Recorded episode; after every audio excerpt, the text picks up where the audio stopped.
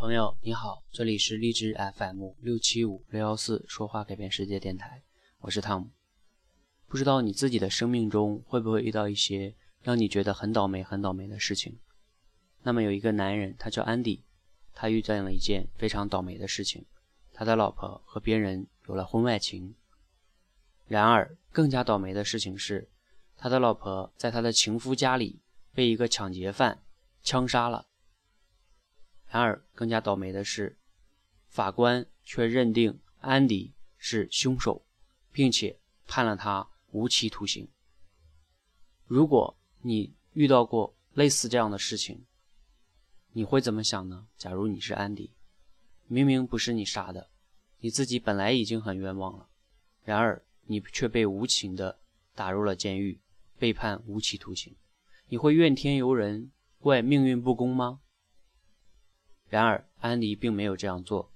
他首先用他的金融和税务的知识赢得了典狱长的信任，并且帮他去做账。同时，他又用地质学和他的坚持，用了将近二十年的时间，在他的牢房里凿了一条通往自由的隧道。而且，他爬了五个足球场那么长的距离，最终爬出了监狱，爬向了自由的彼岸。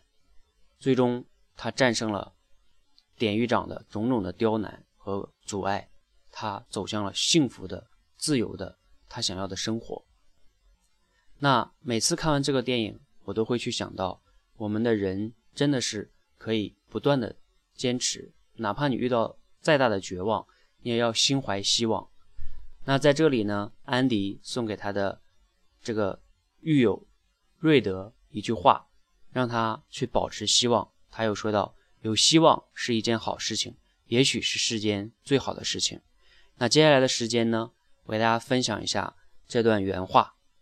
我希望呢，每个人在生命中啊，当你遇到一些挑战、一些呃倒霉的事情，或者觉得非常无助的时候，你可以看一看这部电影，听一听安迪的话，我想一定会给你的生命带来一些启发和帮助。Remember, Red, hope.